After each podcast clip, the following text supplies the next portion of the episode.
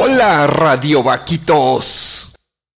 Bienvenidos a Radio Vac, un programa de sabiduría práctica donde te damos consejos como se los daríamos a un amigo.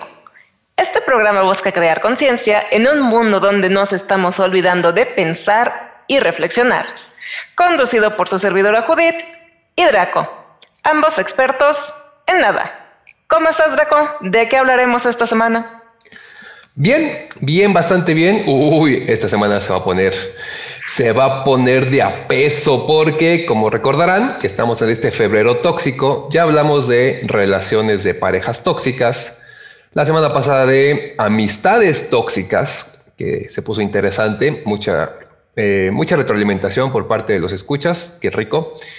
Pero el día de hoy vamos a hablar de familia tóxica, familiares tóxico. Y eso se va a poner, pero de veras, de veras, de veras, de a tiro. Dicen que cada familia es un mundo y por lo tanto tienen sus creencias, sus hábitos, sus costumbres que están marcadas por cada uno de los miembros o lo que hemos ido aprendiendo a través del tiempo. Eh, sin embargo, pues poco a poco nos vamos acostumbrando a vivir con algunas conductas que son realmente dañinas para nosotros o para alguien en la familia o la familia en general. Y siempre existen estos, voy a llamarle pretextos de todo tiene que quedar en la familia, eh, la familia siempre se debe de querer, no importa lo que pase, la familia siempre debe estar unida. Y muchas de estas frases lapidarias que no ayudan tanto como quisiéramos o como creemos.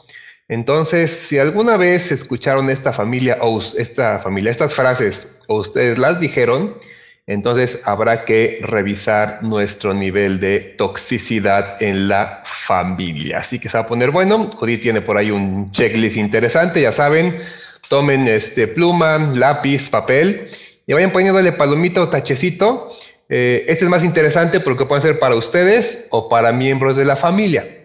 Entonces a lo mejor podremos identificar que algún miembro de la familia es tóxico y no lo sabíamos. Así que eso es lo que vamos a hablar el día de hoy, mi querida Judith. Muy bien, así que arranquémonos. Comenzamos con una definición para entender de qué estamos hablando. La definición de familia, tal cual, conjunto de ascendientes, o sea, para abajo, ah, no, para arriba. Para arriba, ¿de dónde viene? Descendientes, para abajo, y demás personas relacionadas entre sí por parentesco de sangre o legal. ¿De dónde sacamos esa definición? Del diccionario de Oxford. Ok, entonces hay una definición oficial de la familia, aunque hay muchas, obviamente. Claro. Entonces, bueno, pues esa es la definición que tenemos de familia y a partir de esa definición que tenemos de familia, tú cuéntame un poquito acerca de la historia, la religión y demás. Bueno, es que aquí se pone interesante el asunto porque tenemos cierto candado mental y social de la familia y mucho viene del pasado precisamente. La familia es este núcleo, núcleo, perdón, nos lo han enseñado así en la escuela, pero también se enseñaba antes en la religión. Es ese punto base, el punto central del que eh, parte todo lo demás en sociedad. Sin embargo, pues muchas veces la religión se vio y se ha visto así, afectado o afectado a estas consideraciones y constructos sociales. Es decir, eh, Oxford nos dice que hay que tener una relación de parentesco por sangre o de alguna forma legal. Es decir, un esposo, esposo y esposa no comparten sangre, pero legalmente ya forman una familia. Pues los hijos sí comparten sangre, o eso creemos, porque sabemos que hay casos en los que tu papá no es tu papá, mi hijo, pero bueno, vamos, vamos, a meternos en eso. Pero se dan los casos y de pronto le has estado diciendo papá a alguien que no fue quien eh, pues ayudó a engendrarte, ¿no? Entonces, eh, lo que importa aquí es, por ahí la Iglesia Católica particularmente tiene un mandamiento que dice que honrarás a tu padre y a tu madre. Y no es un mal mandamiento, que quede claro. El problema es que también le hemos dado una connotación un poco equivocada y los mandamientos muchas veces pues no tenían estos textos extra para aclarar ciertos puntos. Entonces yo creo que honrar a nuestros padres y a nuestra madre está bien, siempre y cuando no tengas a una hiena de madre o a una hiena de padre, ¿no? O sea, sabemos de muchos casos donde los padres son muy crueles con sus hijos. Y de igual manera, esto pues va repercutiendo en relaciones familiares como son hermanos, tíos, abuelos, etcétera. Sí puede haber personas con comportamientos tóxicos, personas que se aprovechen, que hagan algo dañino a otro en la familia, y a veces tenemos que pasarlos por alto porque pues son familia. Y esto viene mucho históricamente de que en la iglesia se decía eso. O sea, es que es tu familia, es como ya te amolaste y lo tienes que, aguantar.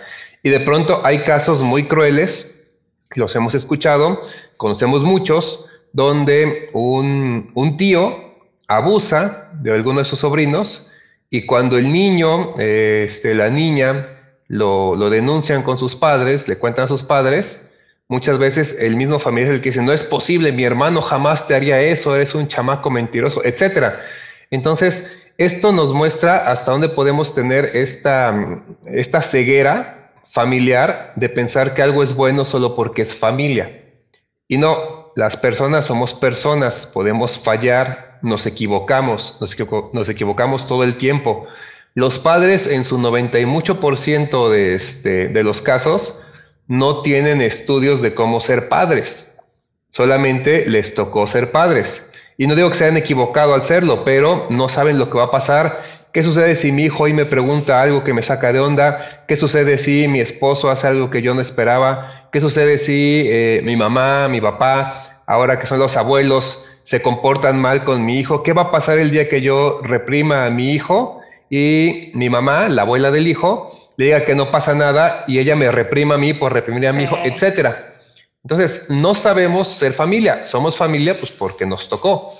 Como aprendimos a caminar un poco, ¿no? No nos enseñan a caminar, uno va aprendiendo con la práctica. Aquí es igual. Y el detalle es que nadie se detiene a pensar en, bueno, estamos formando una buena familia. Generalmente nos preocupamos por formar buenos hijos, pero todo el resto del árbol genealógico lo perdemos mucho. Y esto es muy importante porque tenemos tres tipos de familia hoy en día. Muchos nada más reconocen dos, pero ya de manera este, moderna tenemos un tercer tipo de familia. Ah, hijos, ¿cuál es? La primera es la nuclear, ¿sí? Es la del hombre nuclear, que básicamente son papá, mamá e hijos. E, es esa parte más este, cerrada. Es difícil definirla a veces y más en estas nuevas eh, constructos sociales, pero hay quien también dice que son aquellos que viven e interactúan en un mismo espacio. Es decir, si de pronto también en esa casa vive la abuela, todo el tiempo está ahí, también se podría tomar como una familia nuclear. En algunos casos es por la cercanía del lazo este, y en otros casos es por eh, nada más el espacio geográfico. Pero es, la nuclear, ¿no? El punto más pequeño y normalmente se queda así, papá, mamá e hijos. Ok. De ahí tenemos la familia extendida, que esa familia extendida puede tener varios niveles. Entonces empezamos por abuelos y tíos. Son cercanos, son los hermanos de nuestros padres, son los padres de nuestros padres, nos enseñan a respetarlos. A veces solo respetamos por definición, o sea, porque como es mi hermano, lo tienes que respetar, es tu tío, lo tienes que respetar, es tu abuelo y a los este a las personas mayores se les respeta. Pero ¿qué sucede cuando estas personas son tóxicas? Entonces, ya con eso tenemos un peso muy grande de yo no puedo enfrentarlo, no puedo tratar de salir de ese espacio tóxico porque pues me dijeron que tengo que prácticamente aguantarme a lo que mi tío, a lo que mi abuelo, a que mi abuela diga.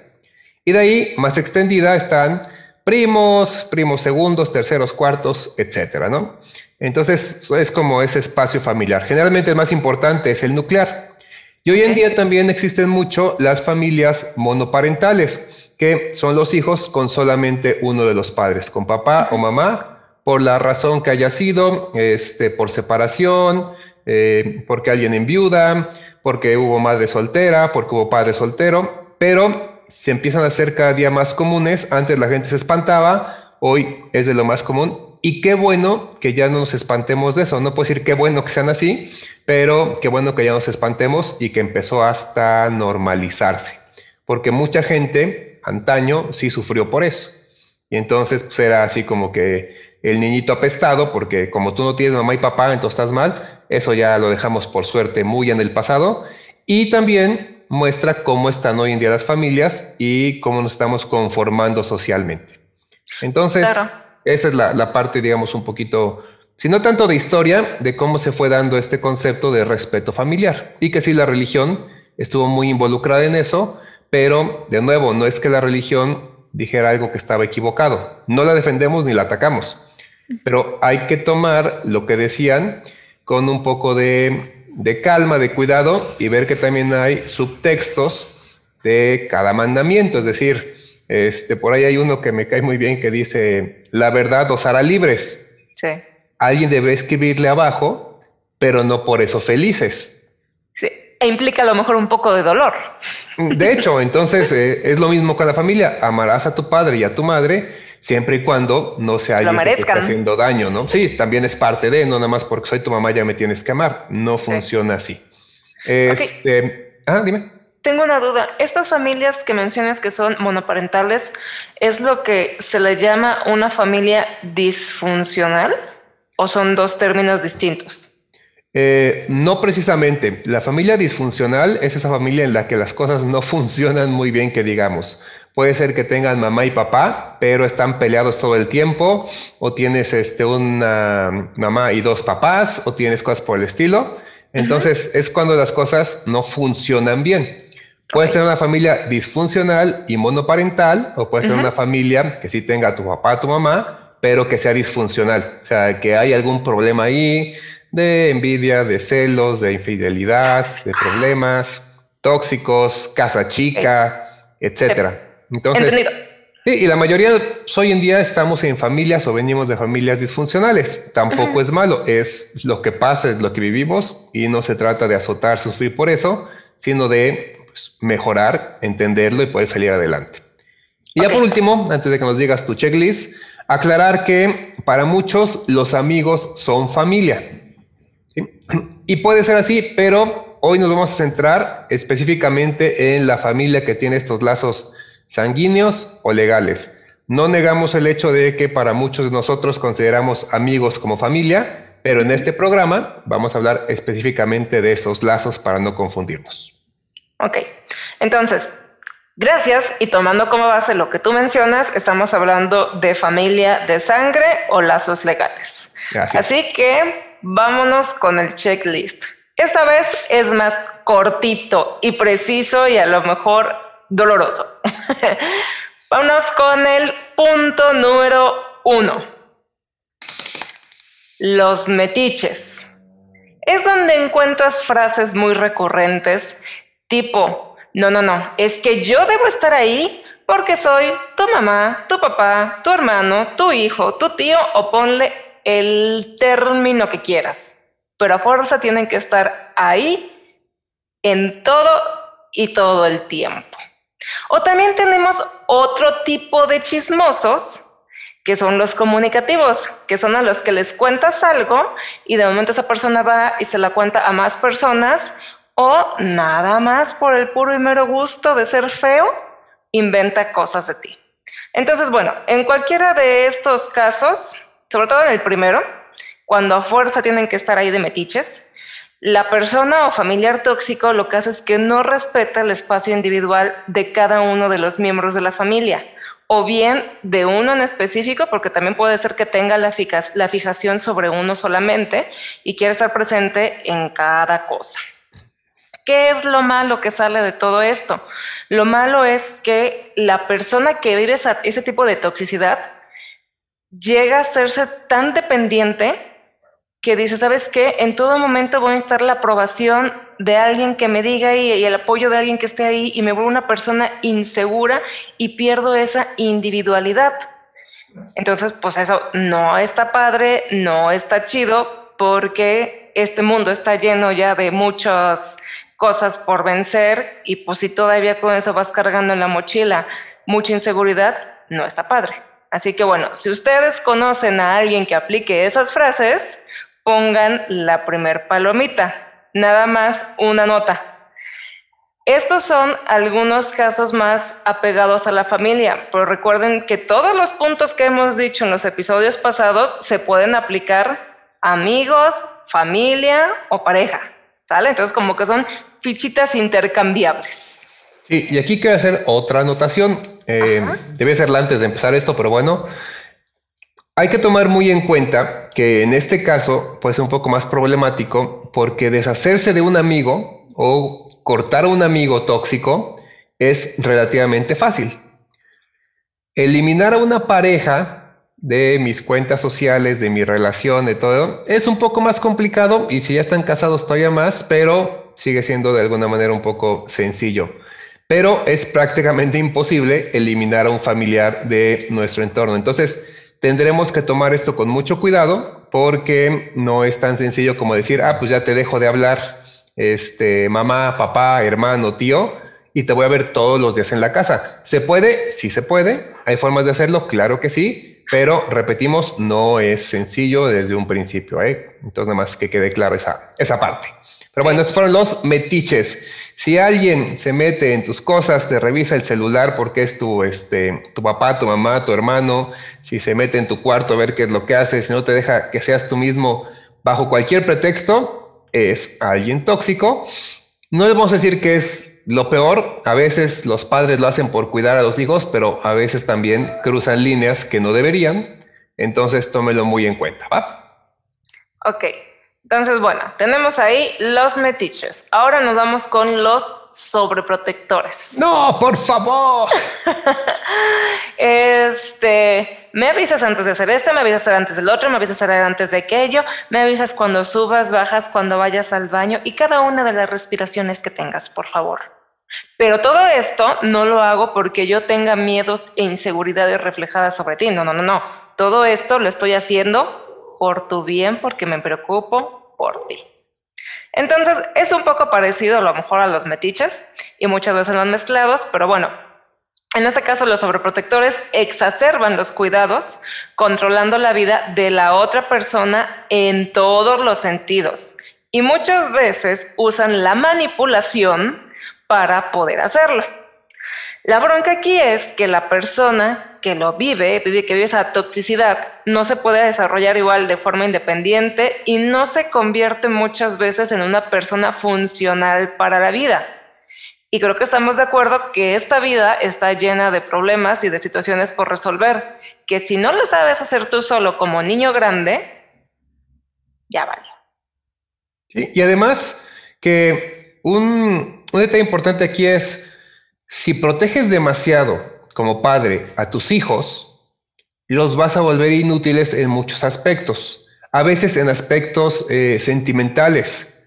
Si el niño no sufre, entonces cuando le toque sufrir, porque créeme que le va a tocar sufrir sin importar dónde esté, no vas a saber cómo eh, enfrentar eso. Si es el niño que de pronto va caminando, lo he visto muchas veces, va caminando, se cae, si nadie lo pela, sabemos que pues le duele, medio hace caras, se le levanta, se limpia las rodillas y sigue caminando. Pero cuando es niño sobreprotegido, es el que se cae al piso y aunque no haya nadie, hace berrinche porque espera que alguien llegue a preguntarle qué te pasó.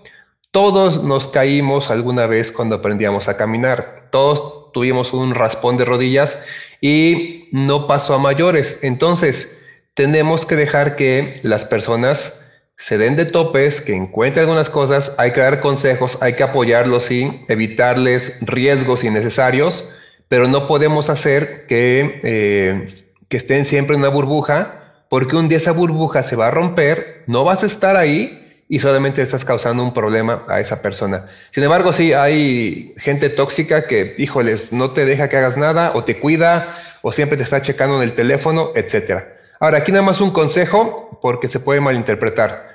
Si eres esa hija, ese hijo que se sale de la casa al antro, ahorita no porque pandemia, quédense en casa, pero en otros este, momentos, sale al antro y tienes un papá, una mamá que se quedan sufriendo y tronándose los dedos toda la noche, bueno, aquí hay dos cosas. Una, mamá, papá, no lo hagan porque no ganan nada. Duérmanse.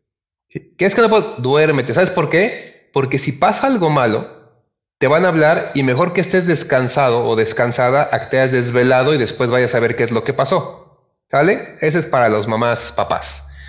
Por parte de los hijos, no sean mala onda, sí manden el mensaje, sí avisen dónde están. Eso, créanme, le va a quitar un peso de encima. Y además, una forma de evitar esta situación tóxica es con comunicación.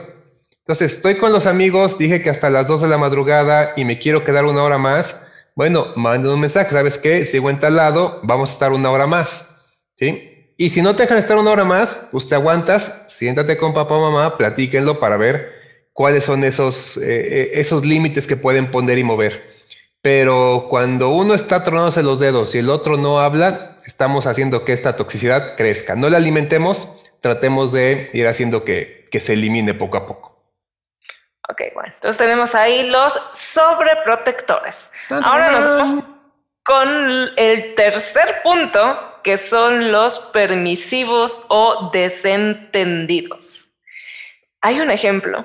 Los odio con todo mi corazón. Sí, los que como odio. me y a lo mejor quienes son papás en este momento me van a odiar porque dicen que como yo no soy mamá no entiendo esas cosas, pero con la pena son odiosos esos casos. Es cuando el chamaco, en el caso de cuando son niños, chamaco, chamaca, le está brincando en la cabeza al papá, le está jalando el cabello, le está picando los ojos y el papá únicamente, ya, o la mamá o quien sea, ya mi amor, estate quieto y no le pone un límite. Son esas veces que por dentro me hierve la sangre y me dan ganas de a mí alinearle los chakras al chamaco y no con violencia, nada más diciéndole, oye, niño, respeta a tus papás.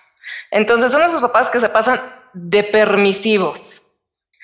Ese es un ejemplo cuando están chiquitos. Ya cuando están grandes es cuando el chamaco lleva tres autos nuevos sacados de agencia chocados, pero es que está chiquito, no puede, lo hizo sin querer y vamos por el quinto, sexto, séptimo, octavo o noveno auto, negocio, carrera, celular, computadora, lo que sea. El punto es que siempre le sigues permitiendo y permitiendo y permitiendo y permitiendo más. El ejemplo de los padres desentendidos o también conocidos como ausentes es el tuvo un hijo, no me quiero hacer responsable, entonces ahí te lo dejo mamá, papá, hermano, tío, quien sea, para que me lo cuides un ratito. Mientras yo me voy a echar relajo, a vivir mi vida, etcétera, etcétera. Ok, entendemos que como padres sí deben o, o debemos como individuos tener nuestro espacio personal pero llega el momento en que ya más bien los abuelos son los papás de los nietos, aunque los papás puedan estar al pendiente. O muchas veces no está este tipo de abandono, está el tipo de abandono de, ok, estoy viendo que mi hijo, mi hermano, también porque también puede ser mi hermano o mi papá o quien sea, tiene problemas y con tan de no meterme nada más porque no se me pega la gana, me hago loco y volteo a otro lado. Entonces, todos estos tipos pueden ser los permisivos o los desentendidos. En el caso de los permisivos, no ponen reglas o límites, entonces las personas que están alrededor no están regulados emocionalmente. Y hay una regla que escuché de un papá en algún momento que me decía, es que si yo no educo a mi hijo en la casa, en la, casa, en la calle lo van a educar. Y lo creo que sí es cierto, porque si en tu casa no te educan y no te ponen límites, el día de mañana te vas a exceder en la calle, en casa ajena o en otras situaciones y va a llegar alguien y te va a alinear los chakras de una forma muy gacha.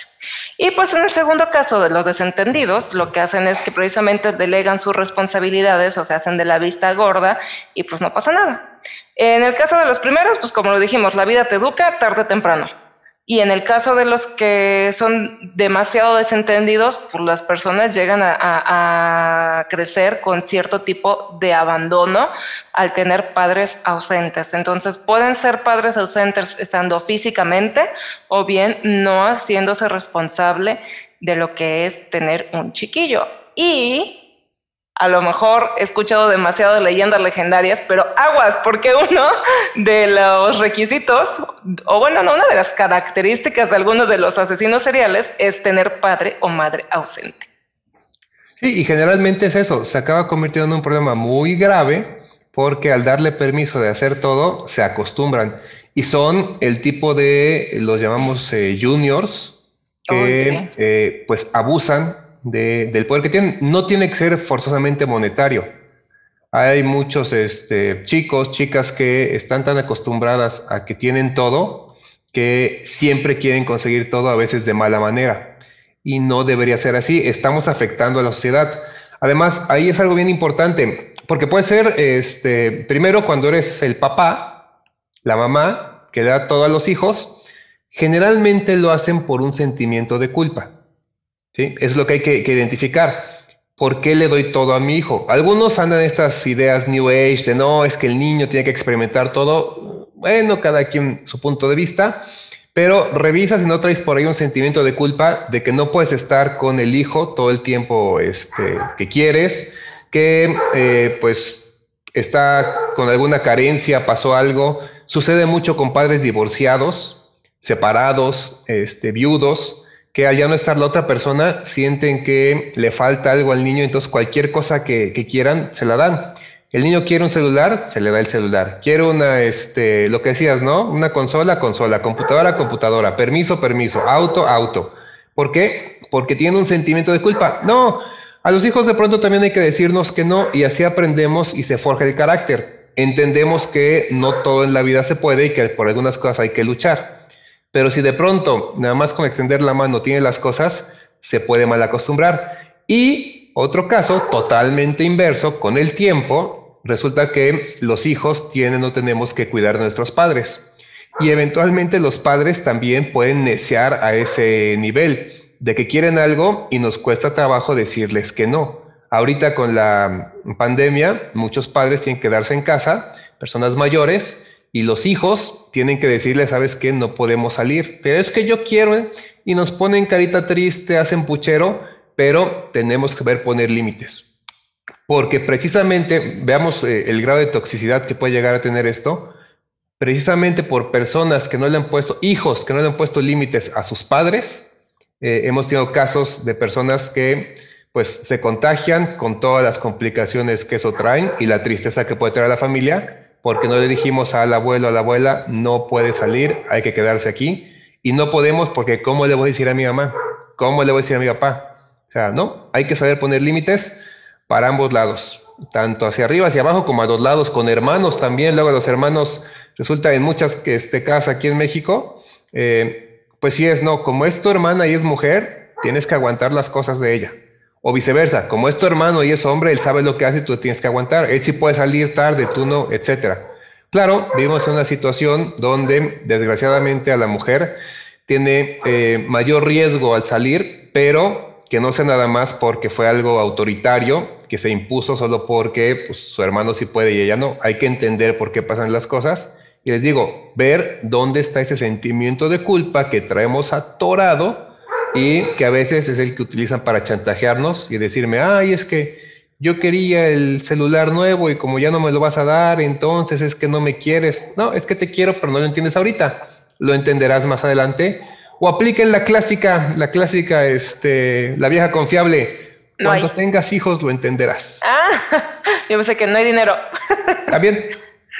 Pues así es. Y, y precisamente, como mencionas eso, a lo mejor habrá porque ya quien nos lo ha comentado, es que ustedes como no tienen hijos, no saben de lo que están hablando el criar un hijo. Sí, no tenemos hijos, pero sí tenemos hermanos, primos, amigos y muchos conocidos en los que podemos ver reflejados estos ejemplos de crianza. Sí, y, yo fui hijo también, entonces, claro. tal vez no tuve hijos, pero fui hijo. Que no tengo la autoridad porque no fui hijo, sería como decir que no tengo la autoridad para decirte que la Tierra tiene a su satélite que es la Luna porque no fui astronauta. No, muchas cosas las podemos saber porque se investigan, se revisan, se confrontan, se hacen mesas de trabajo de estudio. De nuevo, ustedes saben que aquí en Radio Back no nada más nos sentamos, somos expertos en nada, por eso investigamos antes sobre lo que vamos a hablar y siempre lo referimos a fuentes oficiales y siempre este, la recomendación es no nos crean a nosotros, revisen con profesionales. Pero sí, no tienes que ser padre forzosamente para entender que algo está mal. O sea, entonces no, no es que quiera tirar su argumento eh, por tierra, pero también no se cierran a eso, porque entonces pasa mucho al no, como él no es lo que yo digo, entonces no puede darme conocimiento. Así no funcionan las cosas. Vayan al argumento, no a la persona. Ok. Vamos con el punto número cuatro y el último. Ay, esto estuvo muy rápido. Sí, tenemos los extra, pero también son chiquitos. Entonces, el cuatro, los proyectados o los ISO 9000. ¿Quiénes son? Los proyectados es, es ¿qué tal? Póngale igual hermano, papá, hijo, quien sea. No va a sufrir lo que yo viví. O por otro lado, los ISO 9000 son los que les establecen normas altísimos, bueno, estándares altísimos a sus hijos, a su familiar, a quien sea, y nada más no los dejan ser felices y los traumas. Por ejemplo, pues como mi papá fue astronauta y como mi hermano es astronauta y como yo soy astronauta, mi hijo y el nieto de mi hijo y el tataranieto tiene que ser astronauta. Espérate, cada quien que sabe lo que quiere. Entonces, bueno, en el caso de los primeros, de que tal persona no va a sufrir lo que yo sufrí, lo único que están haciendo es nuevamente reflejar sus miedos, traumas e inseguridades sobre las otras personas. En el caso de los segundos, que son los ISO 9000, son los que imponen estándares altísimos y muchas veces en vez de preocuparse por cosas como, oye, mi hijo, ¿estás siendo feliz? ¿Estás sano? ¿Cómo te va?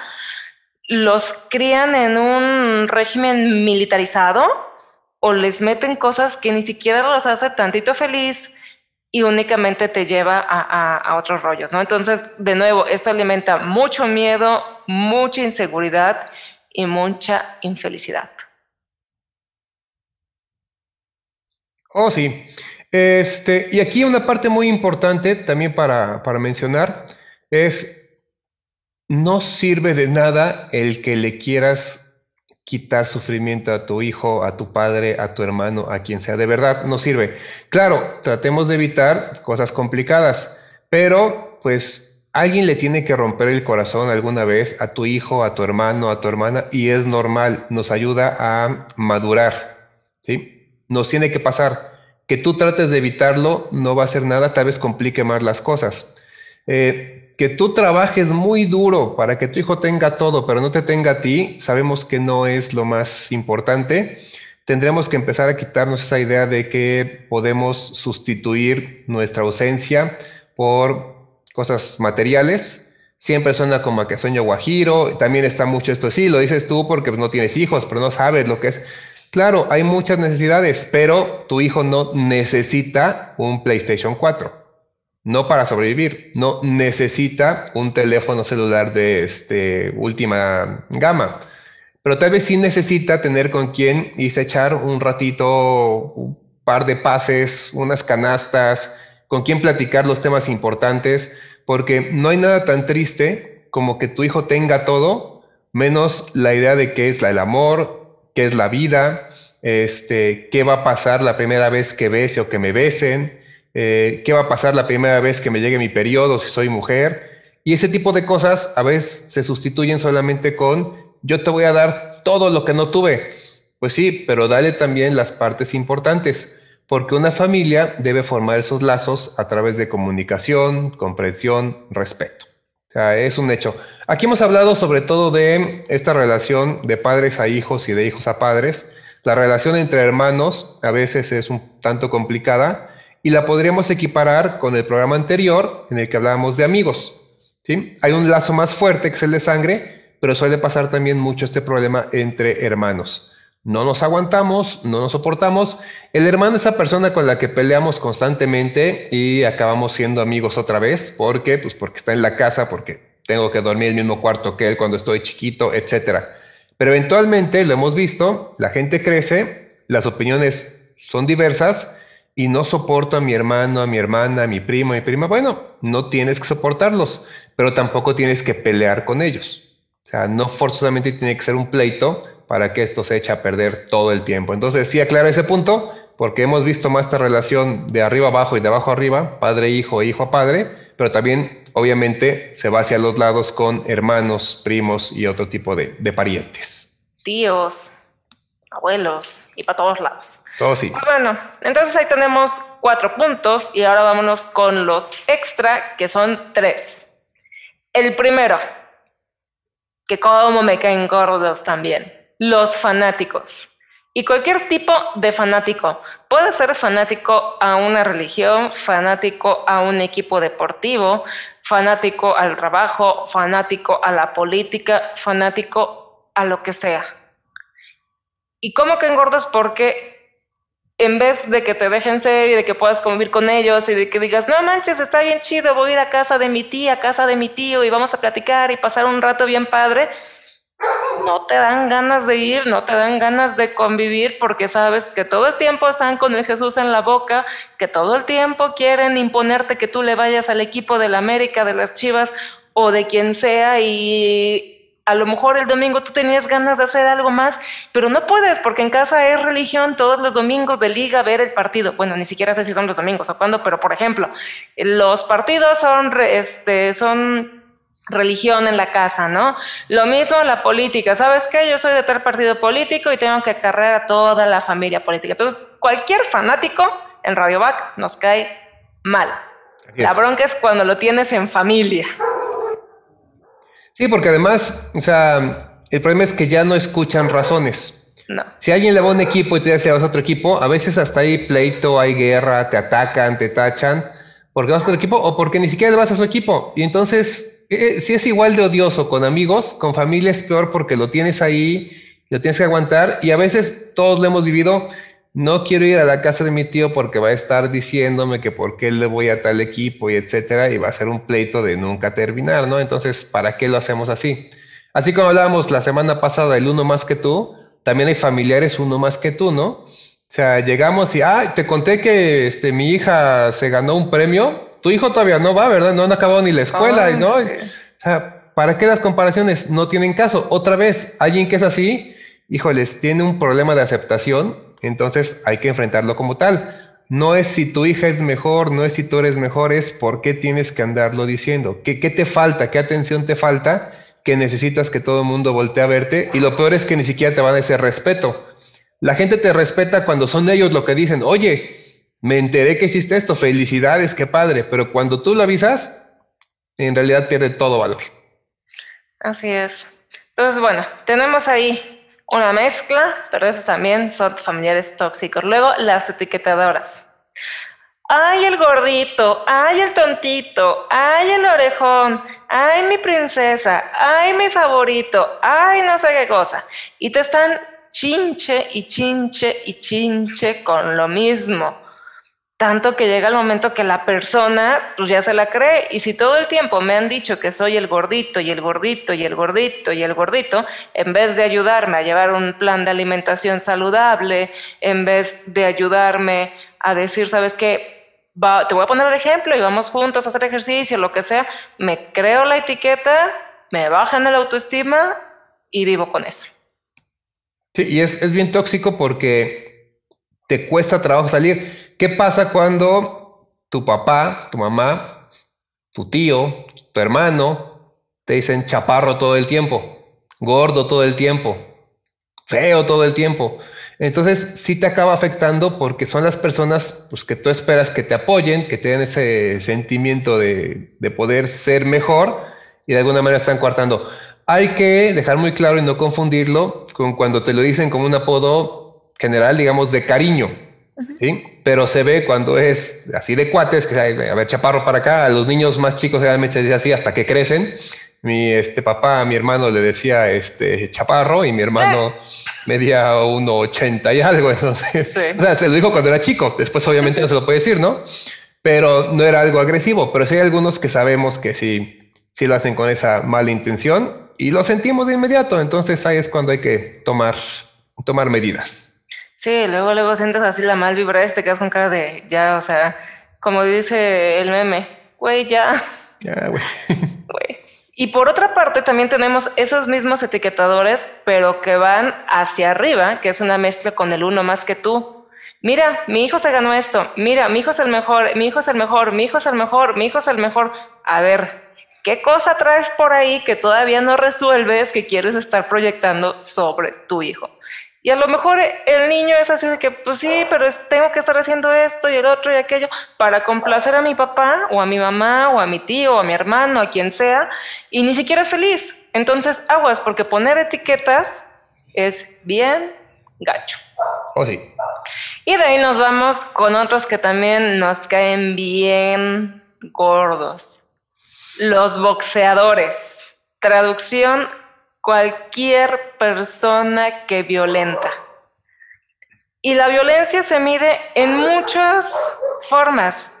Un ejemplo es con una mala palabra, otro ejemplo es con un empujón, otro ejemplo es con una cachetadita por estábamos jugando, em, hasta quien ya de plano agarra a la pareja, al hijo, al hermano, a quien sea, como costal de box.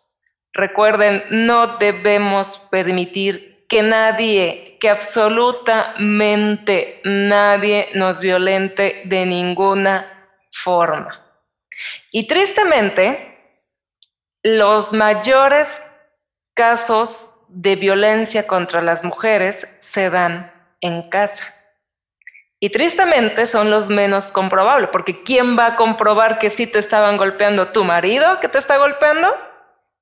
Entonces, ojo, mucho ojo, no dejen que las violenten en ninguna forma. Y sí, me van a decir, es que entre hermanos es normal pegarse. Sí, lo sé. Yo con mi hermano hubo un momento en que me agarraba el acoscorrazos, crecí y ya nos agarrábamos los dos, ¿no?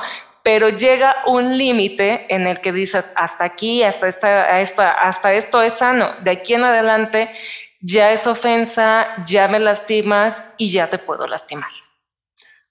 Sí, definitivamente es un tema muy, muy serio. Lo hablamos cuando eh, dijimos todo lo de parejas tóxicas. Si tu pareja te violenta, ni le muevas, termina esa relación. O sea, ya una violencia física. Este, de igual manera, si esto pasa con algún familiar, el tío, el primo, cualquier persona, el abuelo que te pega, etcétera, este, también hay que buscar ayuda y, hacerlo de una manera legal si la familia no te apoya, porque muchas veces va a pasar eso. O sea, algunos van a estar del lado de la persona que violenta, porque pobrecito, porque tenle paciencia, porque aguántalo, porque nada más fue un coscorrón. Sí, pero un coscorrón con dolo todos los días llega a hartar.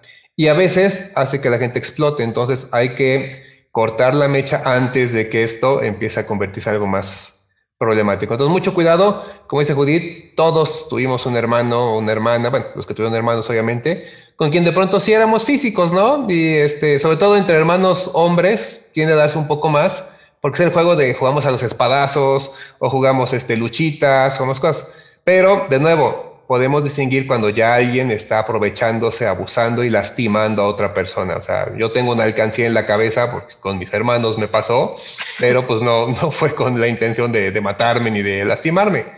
Fue jugando, me resbalé y acabé en el perfil de aluminio de una columna. Pero es, eso pasa. Ahora, ¿qué es lo que sucede cuando ya tienes a un hermano que te está agrediendo constantemente? Entonces sí, hay que que saber identificar a esa persona tóxica. Así es. Entonces, pues bueno, este fue nuestro checklist. Fueron cuatro puntos principales y tres extra, así que chequemos qué tan tóxicos estamos en la familia, qué tan tóxicos estaban siendo con nosotros o qué tan tóxicos estamos siendo nosotros. Ahora, a ver, Draco, cuéntame cómo le hago para precisamente dejar de tener o intentar tener una familia menos tóxica. Bueno, Aquí, pues sin que sea sorprendente, se repite mucho de lo que hemos dicho en otros programas, pero hay algo muy importante, muy, muy importante que quiero marcar antes de decir los puntos. Vamos a romper esa burbuja. Algún día hablaremos de, este, de pornografía aquí en Radio Back, dirán, pues, ¿qué tiene que ver? Les cuento por qué, porque todos sabemos que lo que pasa en las películas pornográficas no pasa en la realidad, ¿sí? O sea, si piden pizza, créanme, no les va a llegar alguien guapísimo, fortísimo y perfectamente dotado. No. Así como sabemos eso, debemos de entender que en prácticamente todas las películas mienten. ¿Y por qué voy a este punto? Porque muchas veces tenemos la idea de esa familia perfecta porque la vemos en películas, la vemos en series, la vemos en su momento en telenovelas. Y entonces es algo aspiracional. Yo quisiera ser como esa familia. Todas las familias tienen problemas, es normal. Entonces también cuidado con eso. Si de pronto tacharon una de estas, no es que ya tienes a alguien tóxico. A lo mejor tienes ahí algo que hay que resolver nada más. Pero bueno, es el punto número, número uno, ¿no? Eh, en esta, antes de empezar con los puntos de solución, de ruptura de burbuja. No traten de ser como otra familia. A lo mejor también tienes la idea de una familia perfecta porque los vas a visitar y son cariñosos, amorosos, se apoyan, etc. Casi ninguna familia se comporta como son realmente cuando hay invitados. Lo sabemos. Ah, y esa parte así de que este, ese día dieron postre de fresas para todos y quieren un poquito más de fresas, pero ya tu mamá te dijo antes, si digo que van a querer más postres, digan que no, porque no hay para todos, etcétera, ¿no? Y entonces, no, mamita, ¿cómo crees? Con estos estoy bien. somos hipócritas sociales y es normal, o sea, es válido, pues. Pero lo malo es que salimos, ay, viste qué bien son, viste cómo se comportan, viste que el esposo le retira la silla a la esposa, etcétera. Pero no sabemos qué sucede cuando esa puerta se cierra. No digo que tenga que pasar todo lo contrario, ojalá y no sea así, pero muchas veces tenemos esa idea aspiracional de quiero ser como la familia de esa película o quiero ser como la familia que conocí, que fuimos a comer con ellos, son lindísimos, pero de nuevo, son nada más como las películas porno, falsas, créanme. ¿Vale? si le rompí a alguien el corazón porque pensó que al final se enamoraban, híjoles, ya un día hablaremos del tema. Ok, esa fue esta una de estas partes de romper la burbuja. Otra muy importante, muy, muy importante si en tu familia hay alguien que tiene problemas, hay una relación tóxica y la quieres resolver, no esperes que esa persona cambie. Es el peor error que puedes cometer. No importa lo que hagas tú, no puedes forzar a que la persona cambie. Posiblemente no vaya a cambiar nunca. ¿sí? Tal vez sí, tal vez platiquen, eh, lo pueda ubicar y cambie, pero en esta situación donde hay una relación tóxica con dos o más personas involucradas, la única persona que puede cambiar eres tú. Y entonces, si tú lo que quieres es otra vez aspiracionalmente esa relación perfecta con tus padres y tus hermanos, pero tu mamá te odia, te trata mal, te ningunea, te compara, eres el hijo que no quieren porque, spoiler, a veces sí hay hijos favoritos y no significa que los otros sean odiados o seamos odiados, nada más hay cosas en las que prefieren a uno y después al otro, no es así como que este es lo peor. Pero si eso está pasando, entonces, no esperes tener esa relación perfecta. Es una persona y como somos todas las personas, tenemos defectos y tu mamá puede tener defectos, tu papá, tu hermano, tu tío, tus abuelos, todos. Tenemos defectos y a veces no somos las mejores personas en lo social. Entonces, hay que aceptarlo así. ¿Quieres que eso cambie? Tendrás que cambiar tú y tal vez tú tengas que poner ese muro, tal vez tú tengas que poner esa, esa diferencia que a veces va a ser hasta mal visto y pues, el resto de la familia puede ser que también te vea como el malo, pero lo que estamos buscando es tu tranquilidad, ¿sí? tu paz mental y espiritual, que es lo más importante en este caso. Entonces, ahora sí, ya con esos disclaimers, vámonos a qué es lo que hay que hacer. Uno, lo que dijimos la vez pasada, identifica si eres una parte tóxica de la familia o si hay una parte tóxica de la familia. Esto que hicimos ahorita, chécalo para mamá, para papá, para abuelo, para abuela, para hermano, hermana, tíos, el grupo nuclear primero y la familia extendida en los primeros niveles. Si ahí detectas que alguien está en esta parte, hay que identificarlo, ¿no? O sea, saber quién es el que puede estar en esta parte tóxica. Y también se vale preguntar, oigan, ¿creen que soy tóxico por esto, esto y esto? Podría ser. Después, paso número dos, tienes que crear un plan de acción.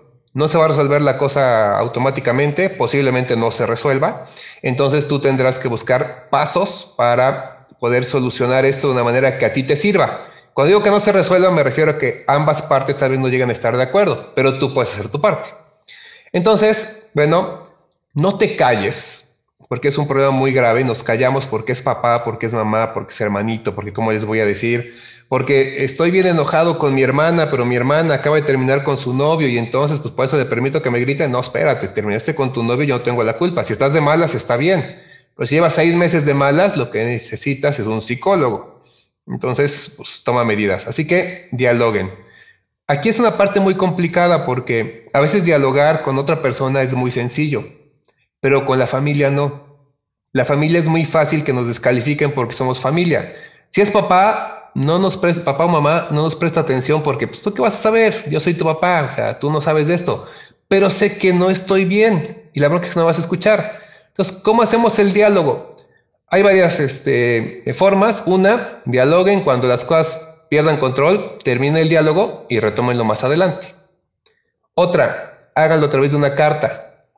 Una carta escrita tal cual sabes qué, quiere hablar contigo, pero no me... Nos pasa mucho, estoy hablando con mamá, papá y siento cómo se me cierra la garganta y empiezo a llorar y luego hasta lo usan en nuestra contra. Ah, ya vas a llorar. Entonces, ¿de qué vamos a hablar?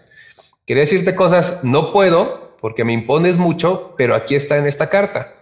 Échale un ojo, lee la carta y si lo podemos platicar, me dices, si no, escribe una carta de respuesta y ahí tendremos una comunicación epistolar hasta ir resolviendo los puntos. Es importante porque a veces no platicamos porque o nos da miedo o no, no encontramos la manera. Es muy difícil con la familia. ¿Sale? Y una tercera manera sería a través de una tercera persona, pero que sea confiable, con quien se pueda platicar y que no vayan acá en esto. Ah, ya me fuiste a acusar con tu tío. Si es así, no va a funcionar. Entonces, son posibles opciones. Por eso hay que hacer un plan, buscar cómo llegarle a cada persona. Después, hay que entender que también debemos a veces ceder. ¿Sí? Porque a veces lo tóxico viene en nosotros. A veces somos nosotros quienes están molestando. Y si de pronto es mi hermano el que me dice, ya no me gusta que me digan chaparro, pues trata de ayudar en eso, cede y digo, no te voy a decir así, o sea, se puede. Muchas veces en los pleitos familiares, las dos partes ponemos un poquito de, de lo nuestro, ¿no? Entonces hay que aprender a bajarle un par de rayitas, ya saben, y con eso podemos mejorar las cosas. Entonces, por eso hay que escuchar al otro es que estoy harto de que hagas esto, sí, pero te has dado cuenta que tú haces esto, ah, la neta no. Bueno, vamos cediendo un poco. Después, límites, importantísimo. Pongan sus límites. ¿Qué sí voy a permitir que haga mi familia y qué no voy a permitir? Y díganse a la familia, ¿sabes qué? Mamá, papá, sí entiendo que pues me cuides, que me protejas, pero no quiero que revises mi celular, porque tal vez no tengo nada que esconder de ti, o sea, hablamos mucho, tenemos diálogo, te cuento las cosas, me hace sentir como que te estoy engañando, pero también hay cosas que son privadas, que no quiero que sepas, no quiero que leas mi mensaje en el que a la chica que me gusta, al chico que me gusta, le digo cosita, le digo churrumais, le digo como le digan, ¿no? o sea, no me gusta. Tampoco que veas lo que mis amigos comparten conmigo, porque luego pues, somos amigos y le guarreamos un poco y entonces me comparten una foto que tal vez no sea la foto más elegante para colgar en la sala, pero es algo muy de nosotros que se da en mi grupo. ¿ah? Y si yo siento que mi grupo tiene algo malo, te lo voy a contar, pero tengo que poner mis límites. Igual, ¿sabes qué esposo? ¿Sabes qué esposa? Está chido cómo nos llevamos, pero no nos vamos a tocar jamás, jamás nos vamos a tocar más allá del peto de una rosa, porque entonces sí, ya hay problemas. ¿Sí? O insultar, o pelear por dinero, o lo que sea. Hay que poner sus límites. ¿Sabes qué, abuela, abuela? Te quiero mucho, pero a veces me desesperas. Entonces, cuando eso pase, me voy a dar una vuelta, porque sé que no lo haces con mala intención.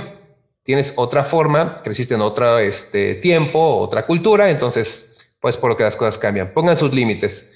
Y por último, en este punto, pues siempre con respeto, traten de mantener respeto. A veces en la familia se pierde muy rápidamente y nos cuesta trabajo recuperarlo. Entonces, pues traten de ubicar ese respeto porque se lo merecen y lo merecen todos en la familia. Ahora, si todo esto no funciona, y es probable que no funcione porque no somos expertos en familia, como ya, ya se dijo, entonces vayan con expertos, pidan ayuda a profesionales. Hay ramas en la psicología que se enfocan exclusivamente en estas relaciones familiares. Y ya lo dije al principio, tal vez no quiere ir nadie de tu familia, Tal vez el pleito es con tu hermano y cuando llegas, vamos al psicólogo, te diga, no, ve tú porque tú eres el loco, yo no. Pues ve tú, habla con esta persona. Él o ella son profesionales y te van a dar mejores opciones a tu caso particular. Nosotros hablamos de generalidades, nos apoyamos en lo que investigamos, pero lo ideal siempre será hablar con un especialista. Terapia, un psicólogo, lo que sea necesario. Les digo estos expertos en familia. Eso sí, eviten por favor el coaching. Ya lo hemos dicho en el programa que hablamos de salud mental, lo dijimos, eviten el coaching, vayan con gente que se preparó específicamente para esto y no que tomó un cursito de medio año, tres videos de YouTube y que sabe hablar y endulzarme el oído porque eso no les va a ayudar. Entonces no, no se vayan por ahí. Y por último, lo que decíamos, ¿no? Eh, la tercera ley de, ley de la dracología, la vida no es justa, supéralo. No trates de resolver lo que no se puede resolver. A veces tienes que entender que pues esa persona que tú quieres tanto porque es tu familia, no vas a poder tener una relación correcta con ella, pero tampoco tienes que estar de pleito todo el día con esa persona. ¿sí? Si de pronto en la casa con mi hermana no me llevo bien, pues no le hablo a mi hermana, nos saludamos, que dónde está este, la sal, aquí está y listo. Y tan tan, y eso hace que las cosas bajen mucho de nivel y así papá, mamá están más tranquilos y la familia disfuncional va creciendo bien en cierta manera. Entonces, son los consejos que les podemos dar porque recuerden, al final de cuentas, en esta parte de eh, la familia tóxica, lo más importante es que tú, en esa parte que eres de la familia, puedas mantener tu salud tanto mental como tu equilibrio emocional. Si eso se rompe, se rompe todo y no lo quisiéramos. Y ya, con eso cierro. Pues muchísimas gracias por esos consejos. Por mi parte, para cerrar, me gustaría así como que cerrar un poquito de la familia y cerrar todo lo que fue febrero tóxico. Hablamos de que muchas veces la pareja puede ser tóxica, los amigos pueden ser tóxicos, la familia puede ser tóxica, pero muchas veces nosotros mismos estamos siendo tóxicos con nosotros mismos, permitiendo que todas las demás personas sean tóxicas, nos arrastren y nos traten como ellas quieren. Por sentimiento de culpa, por cosas que hemos vivido en el pasado, por inseguridades, por miedo, por mil y un cosas. Quiéranse y quiéranse bonito porque ahorita en febrero hablamos mucho del Día del Amor y la Amistad, Día del Amor a los amigos y el amor a todo esto, y se inundan redes sociales de memes y lo que sea. Pero ¿dónde queda el amor propio? Entonces, quiéranse, quiéranse bonito, em, aprendan a conocerse, y una vez que te conoces, una vez que te encueras tú mismo ante ti mismo y ves todo lo malo que tienes y ves todo lo bueno que tienes y dices, ok, adelante, me conozco, me quiero, me acepto así y a lo mejor quieres ser una mejor persona para mí, para los demás, vas a ver cómo cambia la vibra, la chispa y todo se pone más bonito y sí puedes llegar a ser feliz. Entonces, Dense mucho amor propio en todos los sentidos. Recuerden que somos cuerpo, mente y alma. Así que dense amor propio. No sean tóxicos. No permitan que las demás personas sean tóxicos con ustedes. Y para los tóxicos, si ya escuchaste los podcasts, si ya te los pasaron, si ya te lo han dicho bajita la mano y no lo entiendes, aguas porque va a llegar un momento en que la vida va a llegar y te lo va a dar de frente y de mala manera. Entonces, pues por mi parte, con eso cierro. Periodicazo en el hocico, así. Exacto, así le llamamos entre nosotros. Llega la vida y te da un periodicazo en el hocico y mira que vas a salir llorando. Y te Pero pues los chakras porque te los realinean, vaya. Así es. Entonces, pues recuerden que les damos consejos como se los daríamos a un amigo o a un familiar. Así que si ustedes conocen a un familiar tóxico, pásenle esto. O si les da pena, ay, vengan, vamos juntos a escuchar el podcast y lo, lo sientan en la sala o en el comedor y le suben muy bonito. A ver si entienden las indirectas. Y además le ponen pausa antes de esta parte para que no sepan. Ah, no, pues suéltensela directo. ¿Qué pasó? Pues qué a sufrir. Así es. Y con esto cerramos nuestro febrero tóxico y sigue marzo Draco. Oh, sí, un marzo de resiliencia muy importante por la situación que estamos viviendo. Eh, todos sabemos que últimamente hay mucha eh, queja a bajo y alto volumen sobre ya estoy harto o harta del encierro, ya no sé qué hacer. Hay un poco de depresión, también tenemos, bueno, tenemos muchas de estas eh, enfermedades mentales modernas eh, pero pues también sabemos que esto, pues todavía le, cuelgan algunos meses, algunos este, pues expertos pueden pensar que hasta años, dependiendo de cada país, del mundo, de cómo se vaya reaccionando. Entonces creo que lo ideal es que estemos preparados y por eso en marzo queremos hablar de esto, de la resiliencia para ver cómo lo podemos afrontar no solo en el aspecto mental y, anímico, sino también en aspectos prácticos. ¿Qué puedo hacer? ¿Cómo me quito el aburrimiento? ¿Cómo puedo este, cambiar? ¿Qué granito de arena puedo hacer? Y poner, perdón, y más importante, lo que viene a futuro. Y no hablo de los siguientes meses, sino tal vez la siguiente década completa. Este, sí, pues sí, tendremos que ver cómo viene esta gran depresión en la que ya estamos. Se va a mover el mercado, se van a mover muchas cosas, pero cómo podemos protegernos, cómo podemos fortalecernos y cómo podemos empezar a hacer comunidad con las personas que queremos para que esto no nos pegue tan fuerte y que en lugar de verlo como un futuro, un recuerdo de un momento triste, lo veamos como un recuerdo de un momento de oportunidad donde podemos crecer, donde podemos ser mejores y prender nuestras alas. Muy bien, pues estamos ansiosos con este marzo y muchas gracias a quienes nos escucharon. Recuerden aplicar el like y seguirnos en nuestras redes sociales. En Instagram estamos como radio.back, en Facebook estamos como radioback 2, YouTube, Spotify y Apple Podcast como radioback. Suscríbanse a las distintas plataformas y toquen la campanita en YouTube para recibir aviso cada vez que subimos material nuevo. Muchísimas gracias para quienes escucharon el episodio de pasado de Amigos Tóxicos. Sobre este episodio, comenten o publiquen sus memes, ya saben dónde. Gracias por escuchar y recuerda, prende tus alas porque naciste para volar.